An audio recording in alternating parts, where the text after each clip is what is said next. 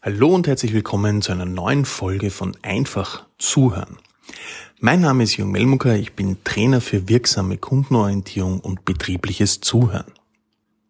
Ich freue mich sehr, dass Sie heute wieder dabei sind. Es ist einige Zeit vergangen seit der letzten Folge, doch wir starten nun mit frischer Energie in den Herbst. Und ich nütze diese Folge auch gleich zu Beginn, um ein paar Neuerungen in Sachen Podcast zu berichten und verliere euch nur einen ganz kurzen Satz zur Zuhörakademie und dann geht's gleich in das heutige Thema. Zu Neuerungen des Podcasts. Es wird nun in nächster Zeit ein paar Sonderserien von Themengebieten geben, die eng mit Zuhören verbunden sind.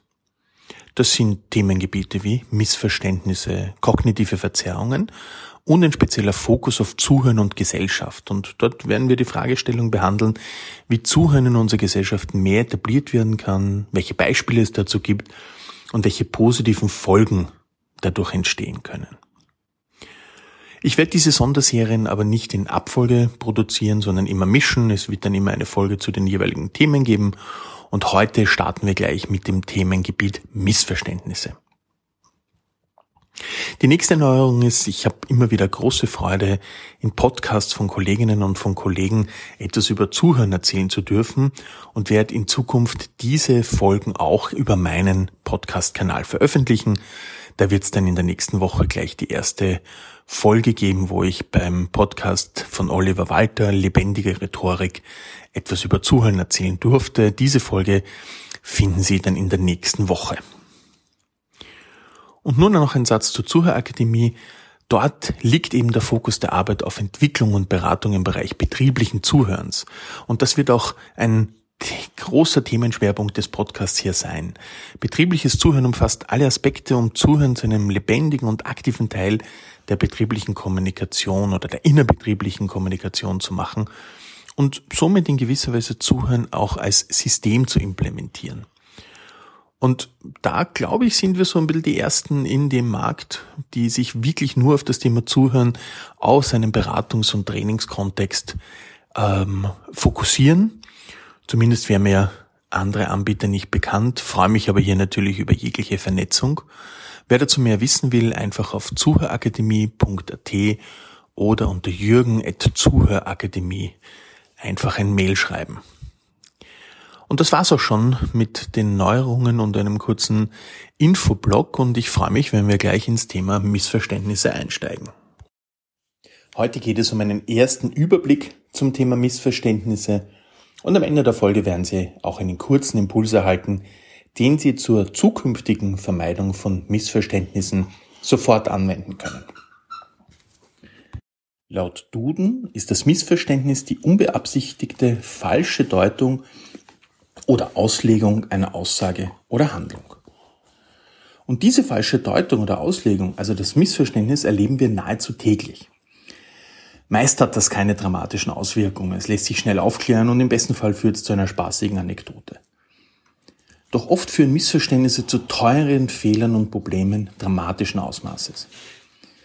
Die Kosten von Kommunikationsfehlern und Missverständnissen lassen sich sogar quantifizieren. 2008 evaluierte eine britisch-amerikanische Unternehmensberatung, dass in amerikanischen Unternehmen jedes Jahr zusätzliche Kosten in Höhe von 38 Milliarden Dollar aufgrund von Missverständnissen anfallen. Weitere Experten schätzen, dass ein Unternehmen zwei bis drei Prozent des Jahresumsatzes durch Fehler aufgrund von Missverständnissen und Kommunikationsfehlern verlieren.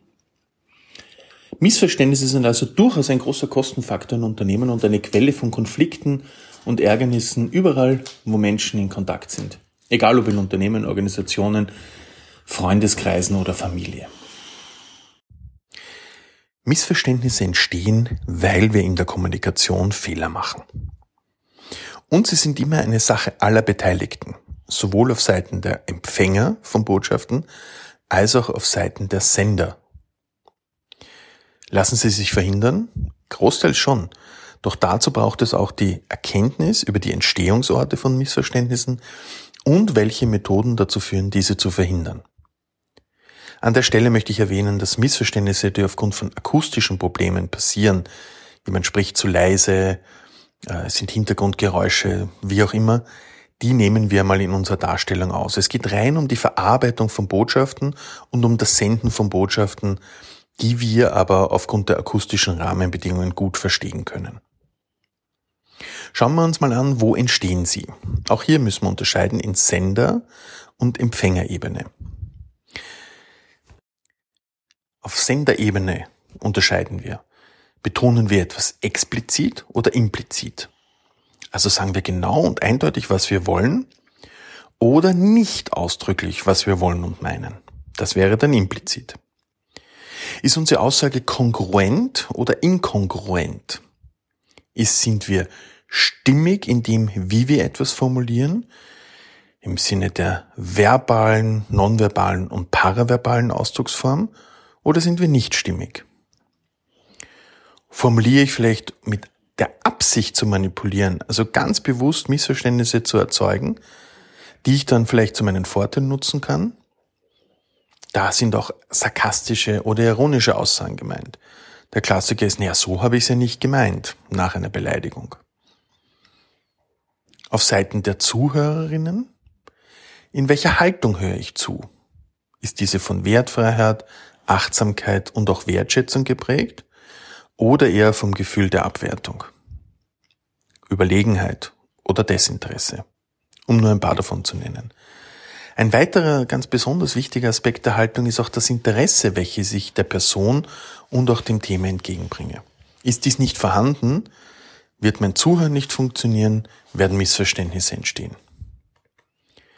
Mit welchem Ohren hören wir zu? Wir haben ja bekanntlich vier davon.